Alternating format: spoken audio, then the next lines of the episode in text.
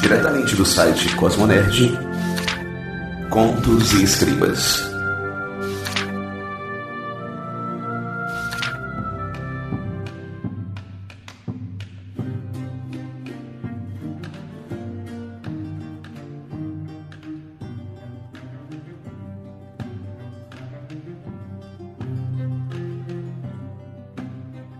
A Infância do Brasil, de José Aguiar, século XVI.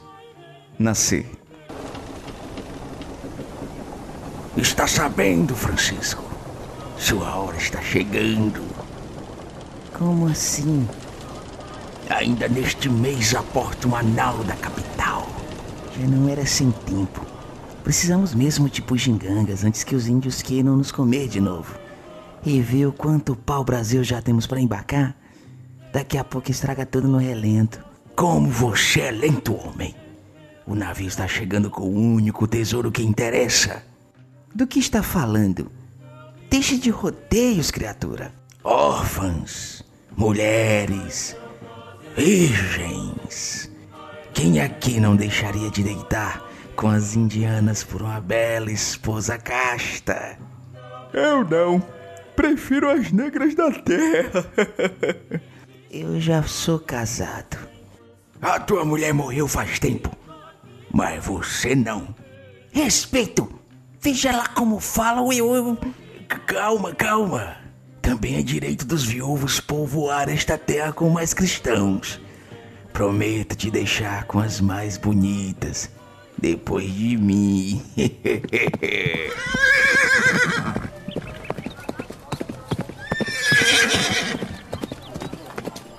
Como está a situação, Gabriel?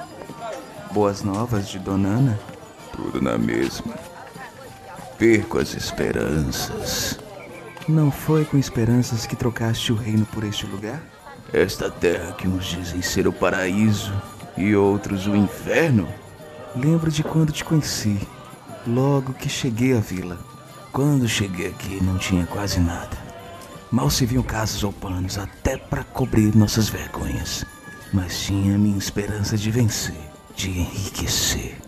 Éramos só um bando de degredados, restolhos do continente. Vivendo como animais, tomando as mulheres dos gentios como suas, e tu não era muito diferente deles. Era outro tempo. Fazíamos o que era preciso para viver numa terra sem nada. Nada? Nada! Olha para o que já fizemos. Trouxemos a palavra, a ordem. Fizemos de ti e teus colegas devotos. Agora convertemos os Brasis também. Mas ainda há muito trabalho. Uma igreja a terminar de construir. El Rei mandou suas órfãos para garantir a alvura dos filhos de nossa gente, para salvar esta terra da condenação, para salvar-te também, Gabriel. Foste abençoado com um matrimônio divino. Lembro de quando vi Dona Ana pela primeira vez. Mal tinha desembarcado com as infantes. Tinha medo de tudo, até de mim. Mas depois que a desposei, até nossas saudades de Portugal passaram. Agora, ela não é mais tão nova e ainda não me deu um varão. Só que o trabalho já se dá há muitos dias. Não sei se tem saúde para suportar mais. Fica rija, rija, mulher. Não é o primeiro. Não aguento mais. Continue, varonil, que vence a dor. Vou ajudar. Vou passar gordura para ajudar a passagem. Mas já não deu com a Sucena. Shhh. Fica rija, comadre. Concentra-te. Reza conosco. Não confio nessas aparadeiras, padre. Mas já trouxeram suas outras filhas para o mundo. Por isso mesmo. Mas nunca demorou tanto. Preferia que tua esposa fosse assistida por negras da terra? Mal a criança nasce e a banham no rio. Não sabem que as sujidades protegem os infantes das doenças e do mal olhado? Selvagens. Confia que tua família está em boas mãos. Menino, vá lá ver o que se passa. Não é papel dos homens. E desde quando aquilo é homem? É minha mulher que preciso fazer algo. Confia em nosso Senhor cristão. Se for sua vontade que ela se vá, ele te trará nova esposa. Haverá outra para ti se a desgraça se abater sobre sua casa. Também para os que ainda estão perdidos nas tentações desta terra que pensa viver sem lei. Prefiro me agarrar na minha fé. Gosto da minha mulher. É obediente e fala pouco. Já me deu filhas fortes. Não vai falhar comigo.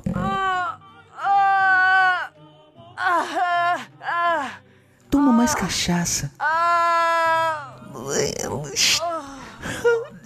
Está vindo!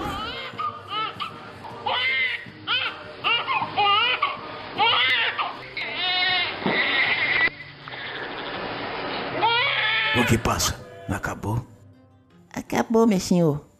É um macho? Não sei. E como não viu? Sai da minha vista. Inútil. Só me falta outra fêmea. Ou falei de tanto dote pra casar elas todas. Haja vaca, haja mula, haja. Ah, vou eu mesmo ver o que se passa. Deixa-me entrar. Este não é o lugar para homem. Por favor, espere a hora certa. Quero ver Dona Ana. Saia da frente. Dom Gabriel, espere. Diga-me, mulher. O que é?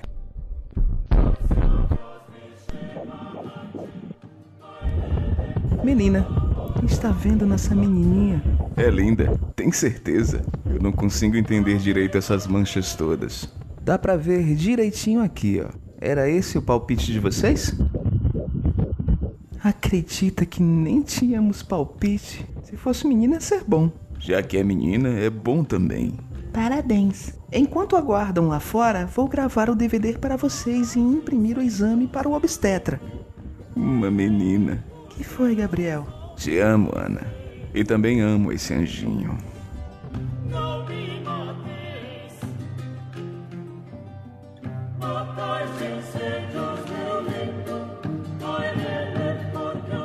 E aí, Ruma de Nerds, bem-vindos a mais um Contos e Escribas, o nosso podcast que fala de literatura, fala de quadrinho, fala também com os nossos queridos editores que estão nessa labuta e nessa ralação constante diária para que as suas histórias che cheguem na gente, cheguem no leitor, né? E hoje eu tenho aqui o prazer, uma honra de receber alguém que é parceiro aqui do Cosmonerd, já é um grande amigo dos nossos sites, grande amigo meu aqui também. Espero que o Arthur venha mais vezes aqui para Fortaleza. E é ele, Arthur Vec, da editora Avec. Fala aí com nossos ouvintes, Arthur. Fala um pouquinho quem é você e fala um pouquinho da história da editora Vec, né? Conta, porque tem muita história para contar, né, Arthur? Olá, todo mundo, todos os ouvintes do Cosmo Nerd, como é que vocês estão? Bem, eu sou o Arthur Vec, eu sou o editor da Vec Editora, que tem lançado bastante quadrinhos e romances de literatura fantástica, né? São os nossos do, dois tags, né, publicando. Arthur, é, eu percebo assim que a, a Vec ela já está há muito tempo no mercado, né? Mas hoje em dia ela, ela, ela tem, tem dado continuidade ao seu trabalho, trabalho de, de publicar material diferenciado aqui no Brasil, né? Mas conta, fala um, um pouquinho da, é, pra gente da história da editora VEC. Como foi é, a, o seu início como editora e como foi que chegou até você, né? Bem, primeira coisa é a seguinte: a, a VEC Editora existe desde 2014, né? Agora em julho nós vamos completar quatro anos e 35 livros lançados. 35 livros, nossa, é, parabéns. Lançados, é. Nesse mercado mas a maluco, minha, parabéns, viu? É, mas a minha história é um pouco mais antiga, porque a minha família tinha uma editora no Rio de Janeiro Janeiro chamada Editora VEC. Ficou nos anos 70, 80 quadrinhos de terror, o Tex, o Mad, uh, mais, mais antigamente ainda as fotonovelas tipo Grande Hotel, sabe? Então, ela foi uma, uma grande editora brasileira desde o início do século XX, né? Uhum. Só que ela terminou em 1984, né? Que ela foi comprada pelo Jornal do Brasil. Então, com nove anos, meu pai sai da editora, da família, e aos 11 a editora é comprada, com os meus 11 anos a editora é comprada pelo, pelo Jornal do Brasil e meu pai deixa de vez o ramo editorial, quase que é. se aposenta. Exato. Né? Mas tá no sangue, né, Arthur? Tá no sangue aí em 2014. Né? eu, eu cresci com, com a editora toda a minha infância, né? Com meu pai, com as questões da editora, toda a minha infância, ouvindo histórias, né? E então, depois, quando eu fiz economia, que é a minha primeira faculdade, eu lancei uma editora chamada Nova Vec. Hum. Eu tinha 21 anos de idade e pu publiquei um RPG chamado RPG Monstros. Inclusive, e depois esse, lancei esse... uma revista. Esse RPG tem, tem uma proximidade com um autor famoso, né? Sim. Um dos playtests dele foi o Eduardo Spor, que teve aí agora em Fortaleza há pouco tempo, sabe? Isso. O Eduardo foi um dos primeiros a jogar esse jogo. A fazer era um teste, né? Ele era meu vizinho em Copacabana, uhum. e a gente acabava andando junto. Ele era um pouco mais novo, sabe? Uhum. Mas foi um dos playtests do, do jogo, foi ele. Tá lá no, no livro de, de 95, tá lá os agradecimentos a ele, sabe? Que bacana. Sim, aí, Lançamos RPG, lançamos uma revista de card game que só rodou lá pelo eixo Rio-São Paulo, chamada Black Loto. E em 97 nós fechamos a editora porque eu estava ganhando muito pouco em relação aos cursos que, que, que eu e meu sócio já tínhamos, né? E, e acabei virando depois executivo de, de outras empresas do mercado. E, quase 20 anos depois, né? Em 2014, ah, vocês fecharam a editora Nova Vec em que ano? 97. 97. Durou três anos. Uhum. E aí, depois disso, eu fui, voltei para o mercado, né? Aí fui executivo da Hermes, depois da RBS, aqui no, já no, no sul do país, depois da Telefônica. E depois abri minha consultoria e por aí vamos. Aí eu saí um pouco do mercado, mas em, depois dos 40 anos de idade, eu estava já doido para voltar a editar e eu fui num evento aqui de Porto Alegre chamado Odisseia de Literatura Fantástica. Uhum, que a gente vai falar um pouquinho sobre ela mais tarde. E nessa Odisseia, um monte de outros editores, de editoras pequenas, médias, autores, sabe? E fiquei falando, poxa, mas se esse pessoal tá aí publicando, eu que quero publicar, por que, que eu não posso também, sabe? por que não, né? E foi aí, foi aí então que eu abri a, a VEC Editora em 2014, né? Caramba. E lançamos para começar um romance cyberpunk chamado Rio Zona de Guerra. Depois disso, nós publicamos no início, no final de 2014, o nosso primeiro quadrinho, que foi o Bela Dona. Uhum, da Ana Recalde, né? Coletivo, da Ana Recalde do Denis Mello. Foi um Isso. financiamento coletivo. Ela conseguiu, na época, bater todos os recordes de financiamento coletivo e acabou publicando conosco o Bela Dona, né? Então, com isso, em 2014, lançamos nosso primeiro romance de literatura fantástica, o Rio Zona de Guerra, e o nosso primeiro quadrinho, que é o Bela Dona. É, Arthur, eu, eu, sempre percebo que vocês é, estão sempre ligados no, nos crowdfundings, né? No Catarse, ó, é, vendo o que a galera tá publicando para justamente opa, esse material aqui, ele, ele tem tudo a ver com, com o nosso perfil, porque eu percebo que a VEC tem isso, a VEC tem muito de publicar coisas que façam parte do seu perfil, né? Manter uma linha editorial, né? Uhum. Muito. Lógico, às vezes a gente tem um título ou outro que acaba fugindo um pouco por oportunidade. A gente tenta manter uma linha, até para os leitores nos reconhecerem, né? Exato. exato. É, ter uma cara editora. Esse início, então, somente em 2015, nós usamos, nós acabamos publicando muitos livros de crowdfunding, né? De, de quadrinho, foi nosso primeiro quadrinho com arte digital. Qual é o quadrinho? Dioniso. Né? E depois, no, no segundo semestre de 2015, aí começamos a lançar os nossos romances também, editora, né? Aí, uhum. aí lançamos é, Coleção Sobrenatural Vampiros, o Le Chevalier, Exposição Universal, o Doce Vampira, né? E em 2016 começamos a nossa linha de quadrinhos, tanto nacional quanto os estrangeiros. Né? Aí uhum. publicamos alguns quadrinhos europeus, que é a Johnny Jones, a Amber, a Guardiã, Detetive do Sobrenatural, e também começamos a publicar o Contos do Cão Negro, que é de 2016 também, e o Le Chevalier, a Exposição Universal. Uhum. Em 2017 seguimos essa linha, né? Uhum. Continuamos publicando, publicamos a Infância do Brasil, que é a Canção do Cão Negro, né? Tentando trazer novamente o número 2 dos nossos títulos, né? O a Real, que é, que é um romance steampunk com um toque de fantasia, né? Guanabara Real, né? Trouxemos o Sherlock e os Aventureiros do Você Coordenonça. Então, a gente está tentando trazer um misto né, de quadrinhos e literatura fantástica na medida certa, sabe? Eu costumo brincar, assim, com... Sempre que eu faço as críticas do material da VEC que eu recebo, é que a Vectra está começando a cada vez mais se tornar a casa do steampunk brasileiro, né? É, é um desejo de vocês darem é, espaço a esse, a esse retrofuturismo? O primeiro que os livros que a gente tá publicou de steampunk, né, são muito bem escritos. São. Né? Não é por ser steampunk. Livros e Primeiro quadrinhos, diga-se de passagem, né? mas isso, mas por serem bem escritos. Uhum. Esse é o primeiro caso. E coincidentemente, nós temos três autores de steampunk que são aqui do Rio Grande do Sul: o que é o Enes Tavares, a Nikele Witter e o Aze Cordenonce. Uhum. Que eles inclusive fizeram a parceria no Guanabara Real, né? Fizeram Guanabara Real. A, a seis mãos, né? Como nós temos um núcleo forte de autores de steampunk aqui no Rio Grande do Sul, e a VEC então acabou por causa das Odisseias de Literatura Fantástica, conhecendo todos eles e conversando com todos eles e nos aproximando, acabou que nós acabamos jogando a casa desses autores, né? É. E teve agora também, né, com, com o Rafa, né, o Rafa que lançou o Salto, que também é uma aventura steampunk, né? É, a gente lançou o Salto em 2017, e aí esse sim foi um projeto de catarse do, do Rafa Pinheiro de 2017, foi o único que nós fizemos é, parceria em 2017, de catarse foi do Rafa Pinheiro, pela qualidade do trabalho, uhum. e e por acaso, e aí o quadrinho dele já fechava com a nossa linha, tanto em qualidade e até o tema, sabe? Exato. Mas o principal é que a qualidade do quadrinho é muito alta, sabe? Não deixa nada a desejar para os quadrinhos lá de fora, da Europa, né? Inclusive, o Rafa Pinheiro foi um dos dois brasileiros selecionados no, em 2017 para fazer um curso em Anguleme uhum. de quadrinhos. Olha que fantástico. Ele foi um é, Você não sabe, Angoulême é, é, é, a cidade da França que respira quadrinhos, né, Arthur? Temos dois brasileiros que, que foram selecionados nesse edital mundial. Das cinco vagas, duas ficaram com brasileiros. Uma com o Denis Melo do Bela Dona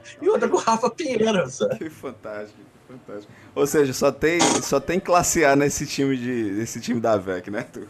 Exatamente. Então, o... eles foram, foram para lá e o Rafa Pinheiro então, fez o, o salto lá em Anguleme. Foi o trabalho dele de final de curso, por assim dizer, sabe? E é um baita do material. Eu já resenhei, fui, gravei inclusive também com o próprio Rafa. Foi, foi muito bacana bater um papo com ele.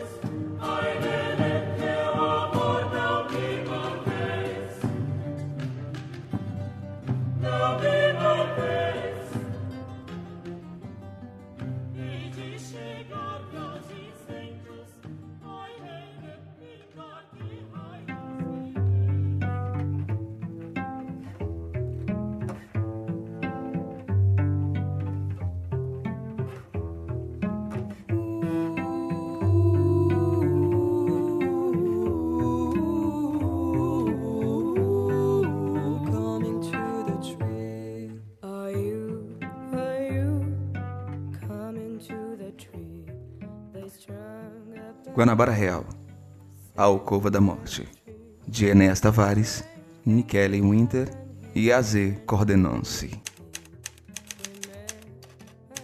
Flamengo, 10 de julho de 1892. Imo Exmo Senhor Barata Ribeiro, Intendente do Distrito Federal, cidade de São Sebastião do Rio de Janeiro. Respeitoso e prezado amigo, espero que esta o encontre gozando de excelente saúde e bons augúrios, pelo bem de nossa maravilhosa cidade e de todos os seus diletos habitantes. É com a mais profunda gratidão que deito no papel estas parcas palavras de louvor à vossa pessoa. Desde que adquiri o Matagal Selvagem e o território insalubre de Corcovado, para ali erigi um monumento à nossa cultura, tecnologia e civilização, obtive de Vossa Excelência o mais generoso dos apoios, sem o qual não teria conseguido levar adiante minha luta pelo progresso de nosso país. Ademais, como cidadão incansável, servo da Mãe Pátria, desejo novamente erguer até Vossa Excelência meus protestos de gratidão pelos incentivos à indústria e ao comércio de nossa cidade, bem como pelo vosso alto grau de atenção às necessárias melhorias a fim de aumentar o trato das exportações, que tão grandemente tem estimulado os verdadeiros empreendedores e construtores desse país. No tocante à minha própria indústria, não posso deixar de prestar minha sincera devoção ao altíssimo comprometimento de Vossa Excelência com o futuro desse projeto cedendo alguns trabalhadores para a conclusão dessa obra de tão importante monta. Também gostaria de destacar as boas-vindas dadas aos artistas e engenheiros vindos da França para o trabalho. Tenho certeza de que tal projeto marcará a paisagem de nossa cidade, como monumento de engenharia moderna e como signo de nossa grandiosidade. Não tenho dúvidas de que doravante o Corcovado será lembrado como um importante cartão postal, tanto em âmbito nacional quanto mundial, e que o mesmo atrairá estrangeiros sedentos de nossas infinitas belezas naturais e pela nova e gloriosa civilização que essa época inaugura. Desde minha chegada à capital, tenho sido cumulado das dádivas da amizade de Vossa Excelência e por conta disso, faço ciente de meus votos de ser um correspondente à altura para Vossa Excelência e para o povo do Rio de Janeiro. Seu obrigadíssimo criado, Joaquim Francisco Marques de Souza, Barão do Desterro.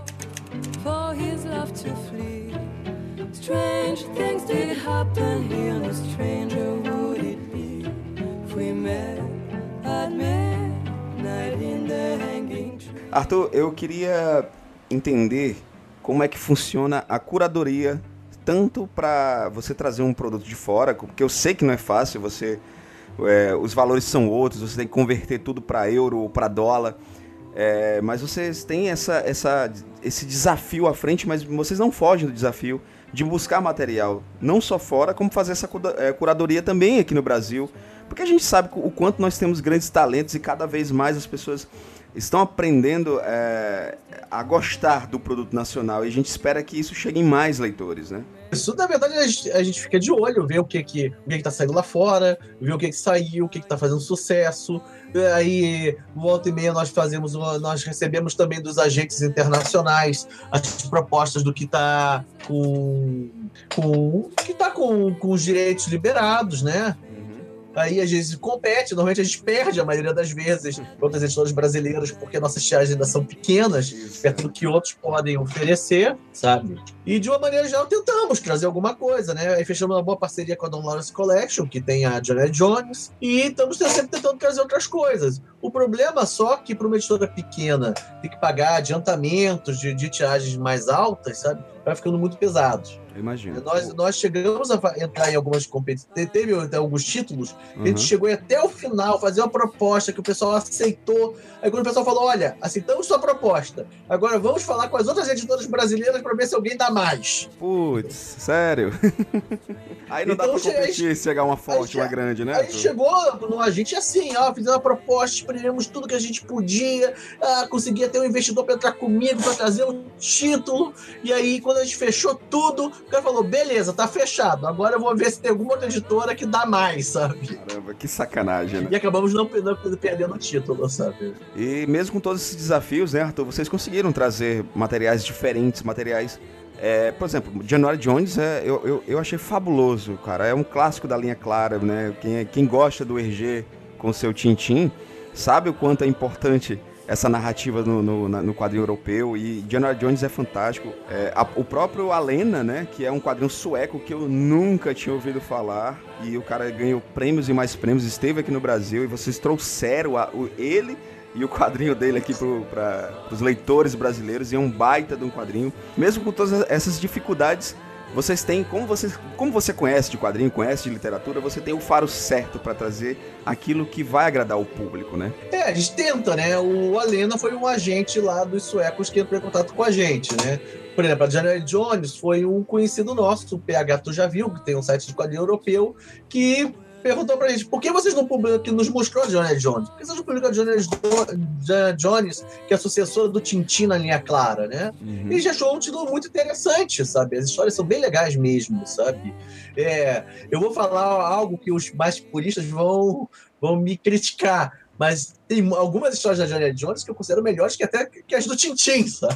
Opa, eu tô, tô curioso pra ler essas aí. A January Jones, né, era uma personagem que eu conhecia, assim, não, é, não tive a oportunidade de ler nada até que a VEC veio e trouxe é, essas duas publicações. Nós já estamos na segunda publicação dela. Então, assim, eu tô muito curioso para ver essas histórias, como você diz assim, que algumas histórias estão à frente, inclusive, do material do Tintin, né? Vai vir mais coisa da, da January? Claro que sim. É, agora, como toda editora é pequena, nós precisamos que o público compre para a gente conseguir é, trazer mais coisa, né? O, a gente sempre depende da venda dos livros para poder trazer mais coisas, né? Então a gente precisa ter esse retorno de público também de venda dos nossos livros, sabe?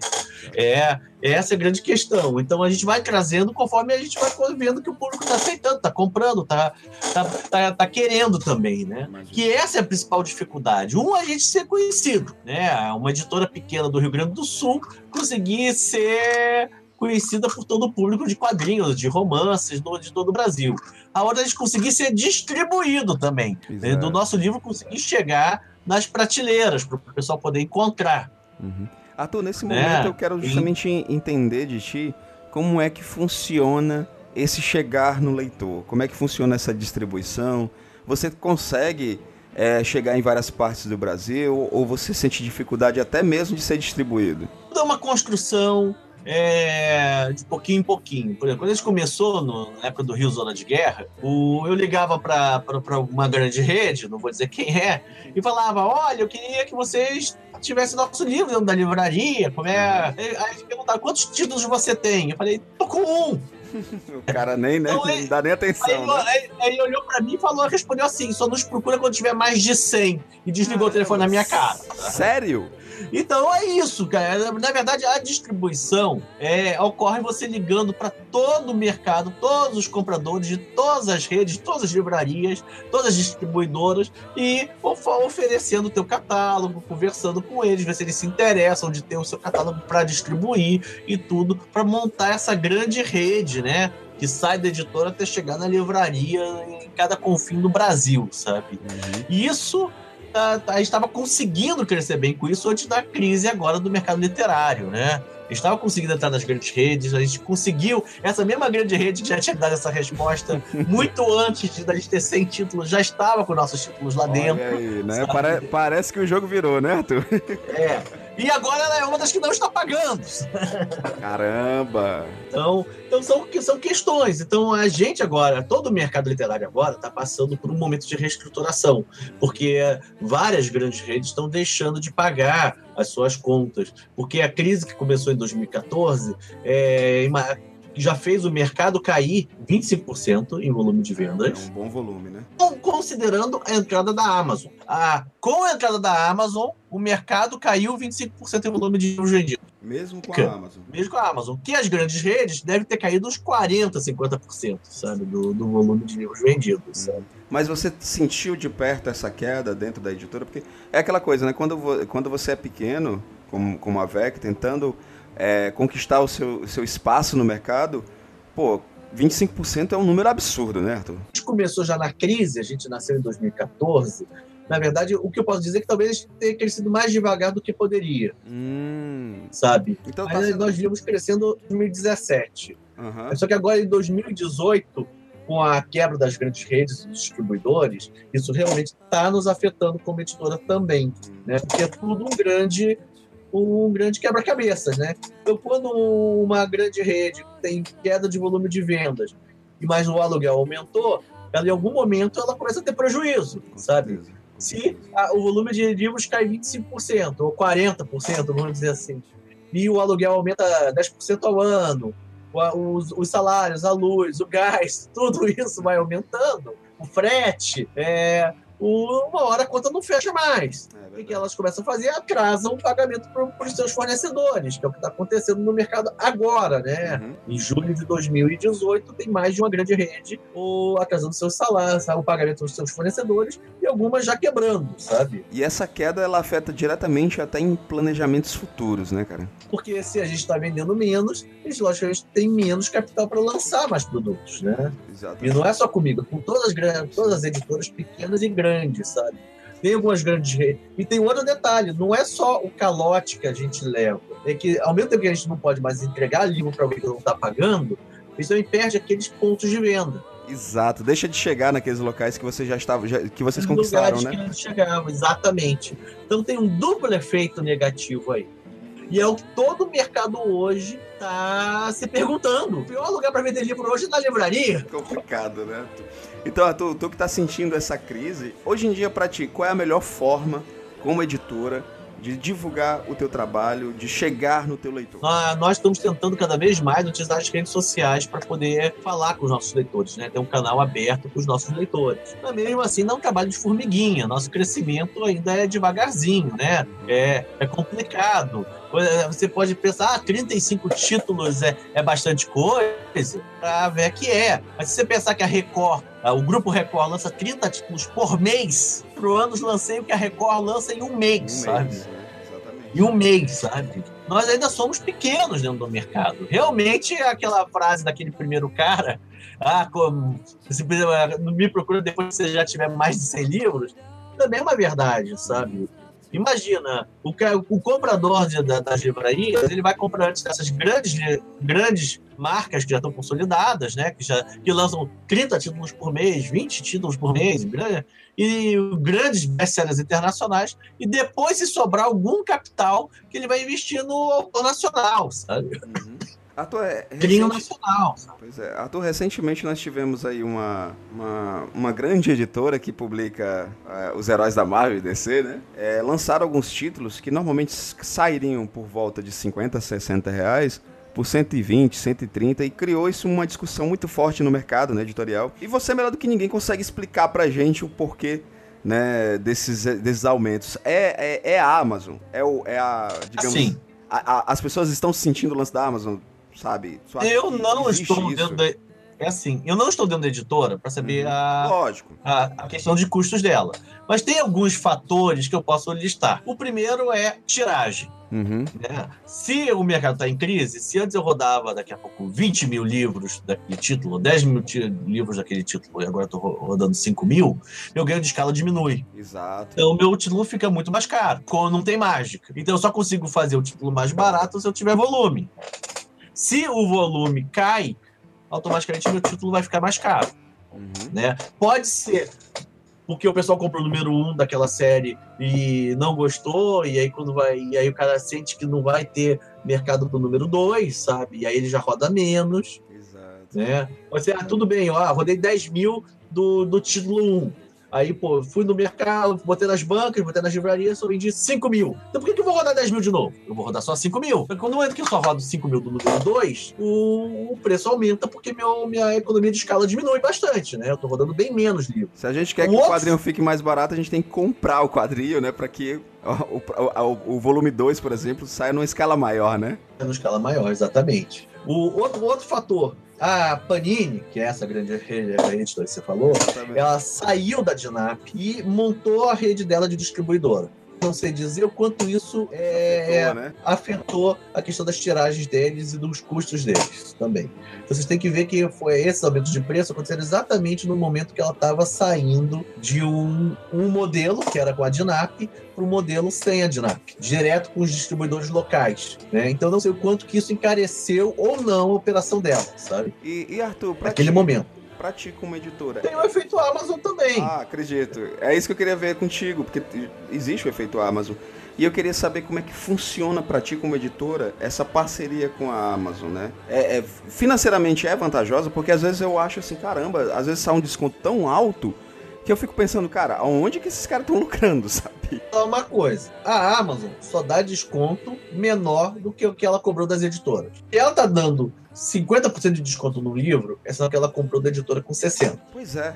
Ou seja, é, a editora também acaba ganhando menos, né? Ganhando menos. Então, não existe mágica. Se a editora precisa ter o retorno do negócio dela, está tendo que dar um desconto maior, automaticamente, para ter o retorno esperado, ela tem que botar um preço maior também. Então, o, a fome por promoções também causa que o preço de capa aumente para a editora poder dar o desconto que a Amazon pede para ela poder gerar as promoções. É complicado. Então existe também o fator Amazon, né? E, e provavelmente é uma combinação dos três juntos, né? Provavelmente, provavelmente. Uma tiragem menores, uma distribuição, é, um novo modelo de distribuição a crise do país, né, que junta na questão das tiragens, e o modelo de, da Amazon de descontos, sabe? Uhum. Conseguimos dar esse descontão todo, Uhum. você vai ver que os títulos da VEC nunca passam muito de 40% do desconto máximo na super promoção da Amazon, sabe? Não, eu, eu sempre que eu vejo na Amazon com muito desconto os produtos da VEC, eu fico feliz assim que, pô, pô, o desconto não foi tanto, então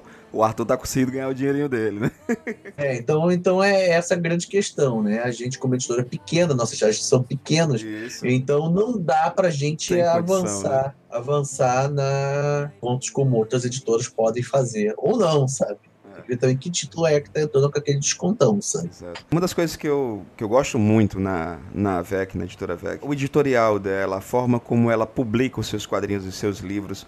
Porque, por exemplo, os, o Contos do Cão Negro, por exemplo, eu não, eu não sabia que era um HQ nacional. Porque além desse formato que vocês escolheram para publicar as HQs de vocês, me remeter ao material europeu, né? Eu automaticamente, na hora que eu vejo aquela forma de publicação, eu penso, ah, isso aqui com certeza é um material europeu. Abro a arte, ah, com certeza é um material europeu. Quando eu olho, não é um material europeu. Isso é um primor né, na edição, né? Uma coisa, Hilton, que é muito importante é o seguinte: o quadrinista brasileiro ainda não consegue viver de quadrinhos, Não, não consegue. né, na sua grande maioria. Então, ele não consegue ter uma produção muito grande de quadrinhos, né? Então, ele não consegue ter uma produção assim muito grande. Então, esse formato de um álbum fechado por ano, por exemplo, é algo que os quadristas conseguem fazer Exato. fazer. Então foi mais ou menos um modelo que a gente meio que adotou para poder conseguir trabalhar com os quadrinhos brasileiros e ter uma continuidade, né? Que é um modelo mais europeu. A gente não tem, não consegue no Brasil ter um modelo americano que um faz o, o, o traço, o outro faz o, a cor, o outro faz a arte final, o outro letra. Então quase que o quadrinho, o quadrinista brasileiro tem, tem que se virar no escrita para fazer tudo. Então ele também não vai conseguir produzir muita quantidade ao, ao longo do ano, sabe? E ele tem que dividir isso ainda com o seu emprego de verdade, né? O que vai estar remunerando ele de verdade para ele sobreviver. Às vezes o cara tá fazendo isso Então- de madrugada, né? Depois do trabalho, né, Arthur? Então, um modelo desses de 64 páginas no ano é algo que, que os quadristas conseguem fazer, sabe? Então, foi mais ou menos o formato que a gente acabou adotando. E, logicamente, com o quadrinho brasileiro, apesar da gente querer, e quando ele chega na livraria, ele tá do lado do Asterix, tá do lado do Tintim, Isso. tá do lado do Capitão América, tá do lado do Homem-Aranha. E vai competir com, com, com esses títulos na hora do, do leitor escolher, sabe? Então não dá pra eles passar muito a mão na cabeça e dizer assim, ah, vou publicar um material médio, sabe? Porque é brasileiro que eu quero. Que eu- que eu quero... Porque não, o leitor não quer saber, é o dinheiro dele. Então ele quer o melhor, a melhor compra pro dinheiro dele. Não, e o pior é que o leitor brasileiro, ele, ele aceita uma história ruim do Homem-Aranha, mas ele não permite que um material autoral seja mediano, né? É impressionante isso. A gente procura quem tem qualidade, sabe? Então é, é esse o nosso principal fator. Nossa curadoria, por assim dizer, é procurar quem está produzindo com qualidade. E principalmente quem consegue terminar os trabalhos também, sabe? Isso é- Consegue ter trabalhos com é princípio, meio e né? fim, sabe? Que é, que é importante também, que um mercado no qual o cara não sobrevive de quadrinhos, né? Ter, ter quadrinistas que conseguem iniciar eh, e terminar um trabalho com qualidade já é uma pequena minoria, sabe?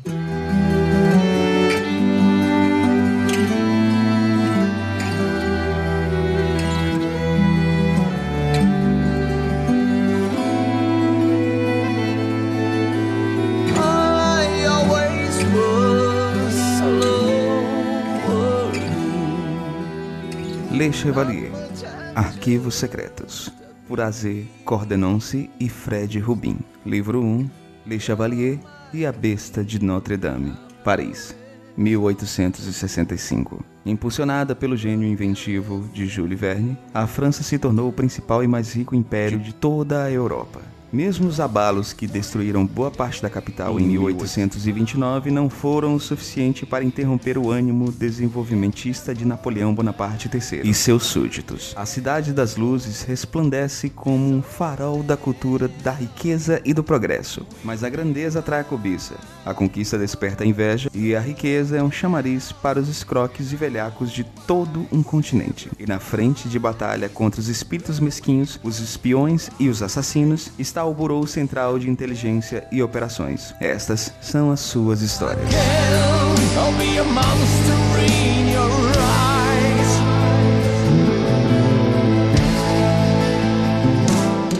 Paris, 1859. Noite. O frio que percorre o corpo esfria os sentidos e congela o sangue.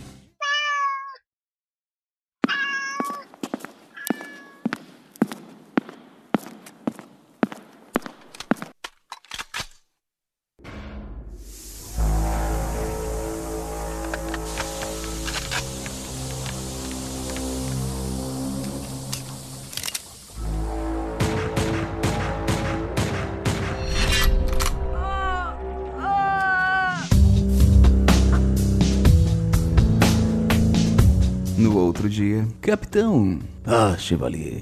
Peça. Que bons ventos os trazem. Não sabia que estavam cuidando do caso. Não estamos. Recebemos um informe de uma confusão na Notre Dame e estávamos a caminho quando ficamos sabendo que o retalhador havia feito uma nova vítima. E perdemos o café da manhã. Sorte sua. O caso desses assassinatos vai de mal a pior. E fico feliz em deixar esta confusão a cargo do Burô. Sempre imaginei o que viria depois de Dumollard. Mas confesso, Nunca imaginei isso. Não se preocupe, capitão. O caso está nas mãos de um agente excepcional. É mesmo?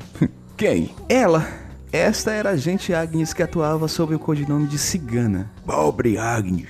Uma grande mulher, uma agente de primeira e uma excelente cozinheira. Um clérigo, dois políticos e agora um agente. Eu lhe disse, cavalheiro. O caso vai muito mal. Leve o corpo para o burô, capitão. Assumiremos daqui. E a Notre Dame? Depois, a nossa prioridade acaba de mudar. Talvez uma pequena pausa para animar o espírito neste dia lúgubre, hein, Chevalier? Uma dose em nome da gentil Agnes, quem sabe? Depois, peça. Depois.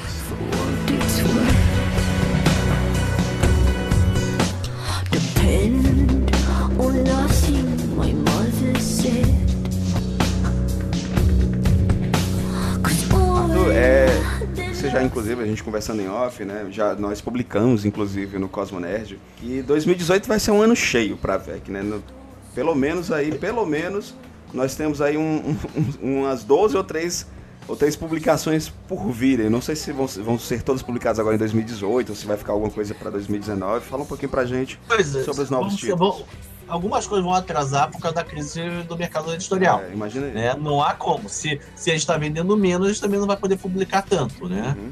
E isso pra gente é um problema, que quanto mais a gente publica, mais chance a gente tem de vender, mais chance tem de entrar, mais chance tem de divulgar, sabe? Então isso faz com que todo o mercado ande mais devagar, que é ruim para as empresas, sabe? Exato, exato. Mas assim, Né? nesse ano Então- 2018, temos o que garantido de publicação?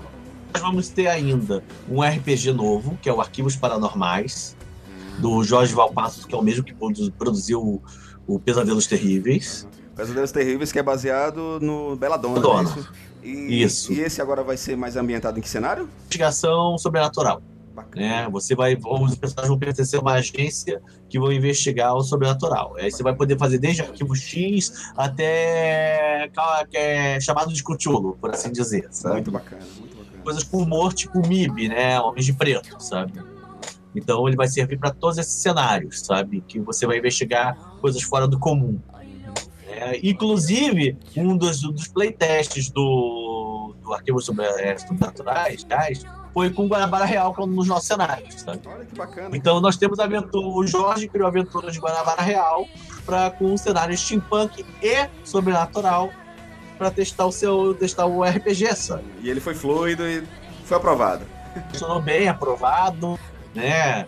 Então foi e depois disso nós temos outras questões. É, devemos lançar um livro, mas vai ser uma tiragem um pouco talvez um pouco menor, que é um livro teve um autor muito famoso em, nos anos 80, que é o Hélio de Soveral, que ele publicou os títulos juvenis, é, chamado Turma do Posto 4, Os Seis, ele publicava muito pela de Ouro, o cenário dele.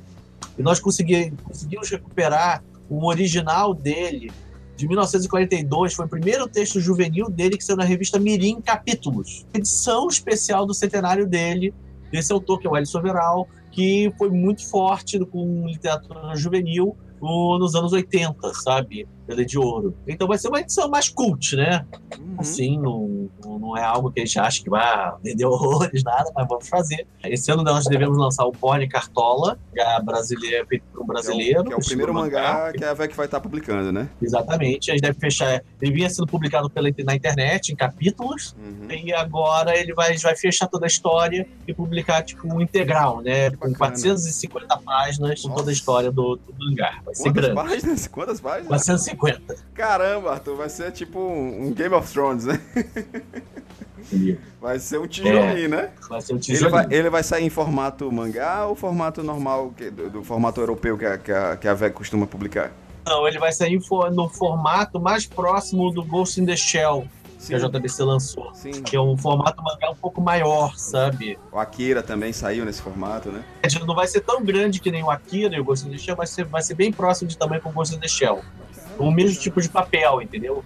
E como é a linha mais nobre, né, que a JBC tem lançado, né, Uhum. a gente tentou aproximar o Bonnie Cartola desse, desse formato? E, e Arthur, Le Chevalier, que eu gostei muito do. tô- tô- gostei muito do livro, tô, gostei, gostei muito do quadrinho, e, e eu sei que vai ter um volume 2, um quadrinho, um volume 2 chegando por aí. Sai Dois, mas o ainda? Fred, o Fred Rubin ainda não terminou. Ah, sabe? Vai ficar pra Então a gente está 2019. colorindo. Então a gente não sabe se vai sair esse ano, depende do Fred, depende de Uhum. outros fatores. Mas em princípio ele ainda não terminou a história, né, de desenhar. Então a gente não pode, apesar de estar planejado para esse ano, está demorando um pouquinho mais do que do que o esperado para ele terminar. É, na nossa listagem tem um que, que eu tô bem curioso, que é os Desafiadores de- do Destino. Esse sai ainda? Sai. O Esse sai Desafiador do ano. Destino, o, é, já está já tá na diagramação. O Bonnie Cartola e os Desafiadores do Destino, os dois já estão quase todos diagramados. Então, provavelmente são os nossos próximos lançamentos, além do Arquivos Paranormais e do esse do Alice Soveral. O Desafiador E de- do e Destino ele leva também- até os roteiros do Felipe Castilho, né? Que escreveu a Ordem Vermelha, né? Exatamente. É o, é o, é o, é o quadrinho, é o, é o projeto que o Felipe Castilho vai estar publicando esse ano, depois da Ordem Vermelha.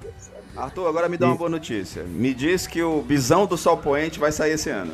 O autor, o ilustrador, não acabou de, de fazer as páginas.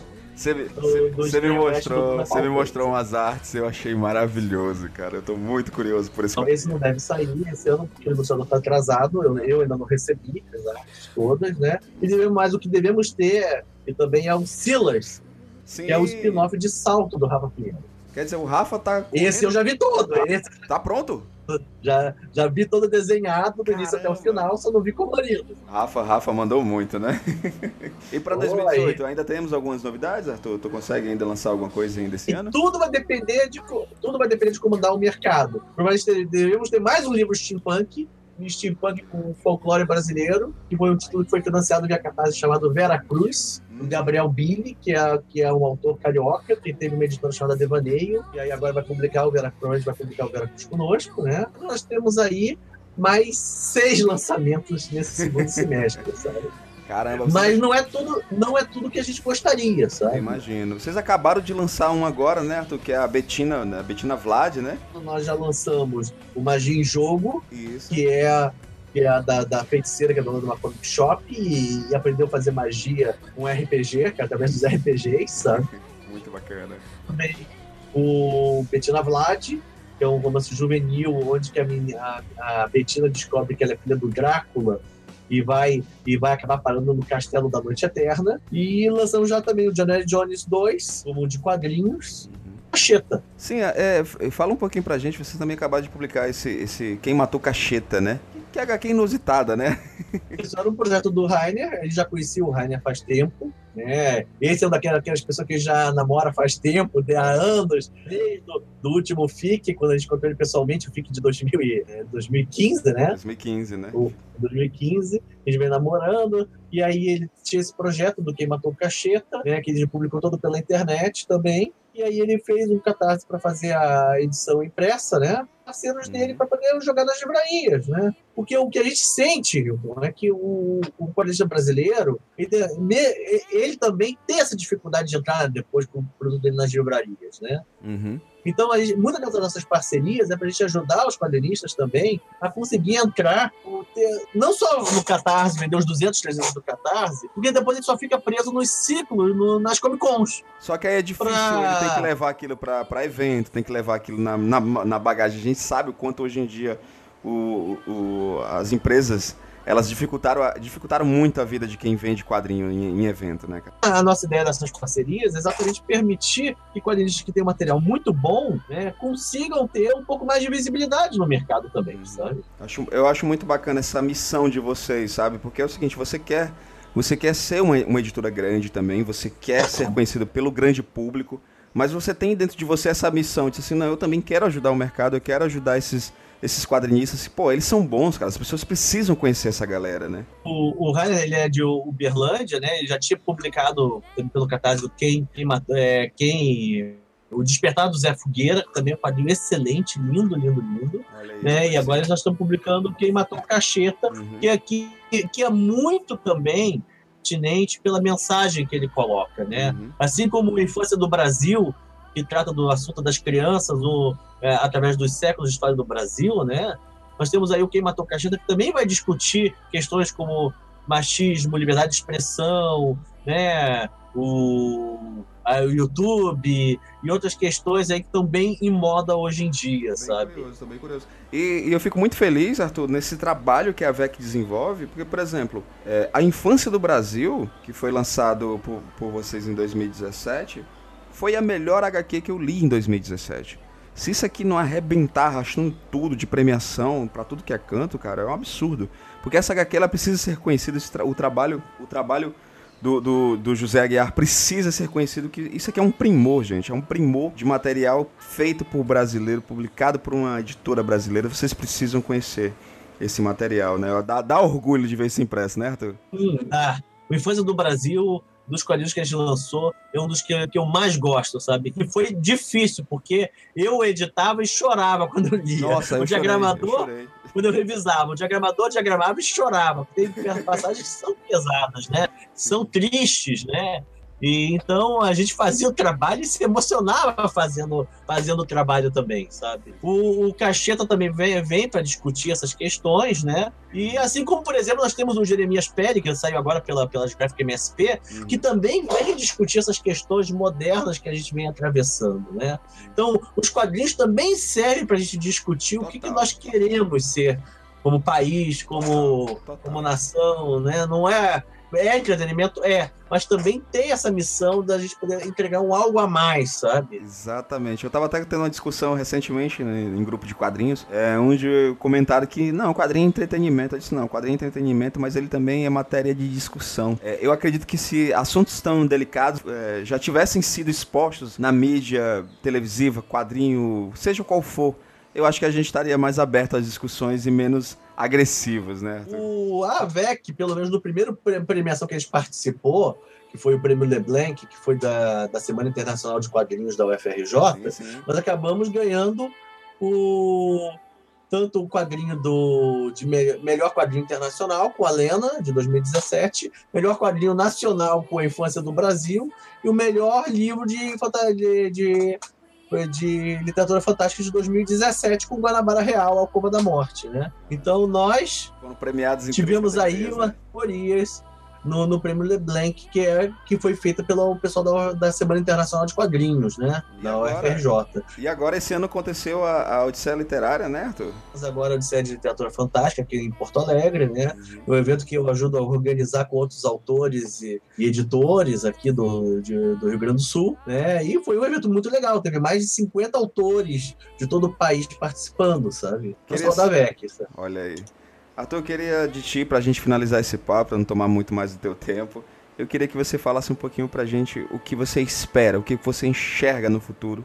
Sei que as dificuldades elas existem, né? Mas o que você espera no mercado brasileiro e o que nós, o que nós podemos esperar da editora VEC, do teu trabalho fantástico para essa renovação na literatura e no mercado de quadrinhos, né, cara? Não, não- não existe mágica, cara. Todo o trabalho Uhum. E não só para os ilustradores, mas também para os editores, para quem quer fazer podcast, para quem quer fazer seu, ter vlog no YouTube, o que for, é um trabalho de construção ao longo do tempo. É, é conseguir, a gente conseguir colocar o nosso tijolinho bem colocado, sabe, na, na, para a construção crescer firme e forte, sabe?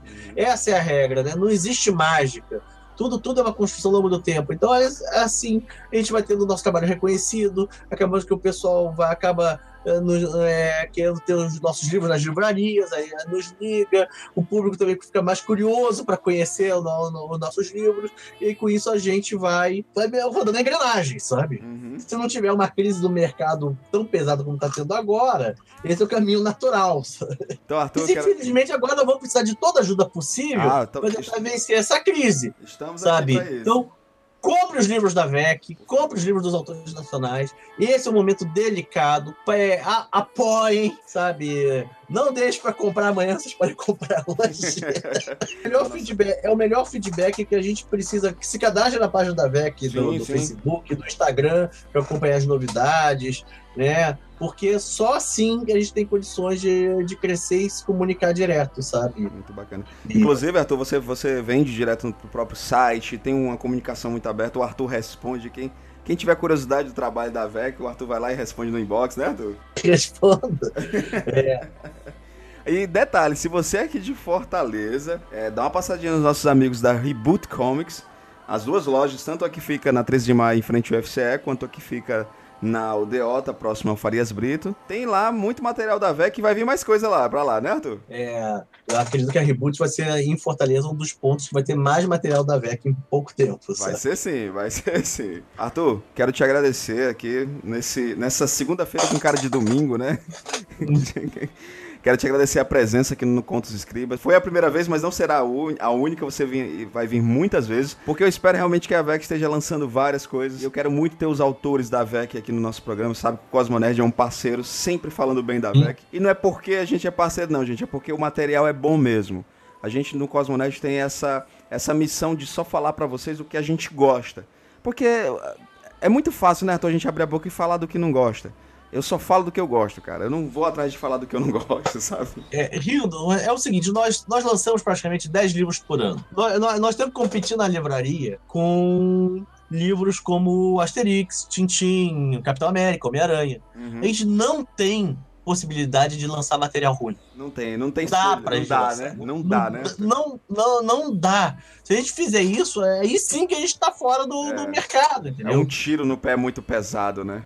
No pé muito pesado. Então, então com certeza o que a gente vai estar tá publicando, pode ter certeza que é, que é nível internacional, sabe? É, é, material que poderia estar sendo publicado em qualquer lugar do mundo, sabe? Olha aí, gente, é publicado aqui pela VEC no Brasil. Então tá fácil acesso, tem o site da VEC. Qual o site, Arthur? www.aveceditora.com.br E aqui de Fortaleza, você encontra lá os nossos amigos da Reboot Comics. Arthur, muito obrigado pela tua presença aqui no Contos Escribas. E fiquem ligados no Cosmonerd, que tem, sempre tem alguma notícia e alguma resenha do material da VEC. Obrigado a todos. Eu agradeço a possibilidade de estar conversando com os ouvintes do Cosmo Nerd. Ah, é sempre um prazer, sempre um prazer. Você vai vir mais vezes. então, galera, esse aqui foi mais um Contos Escribas. Um beijo na alma de todos. Obrigado.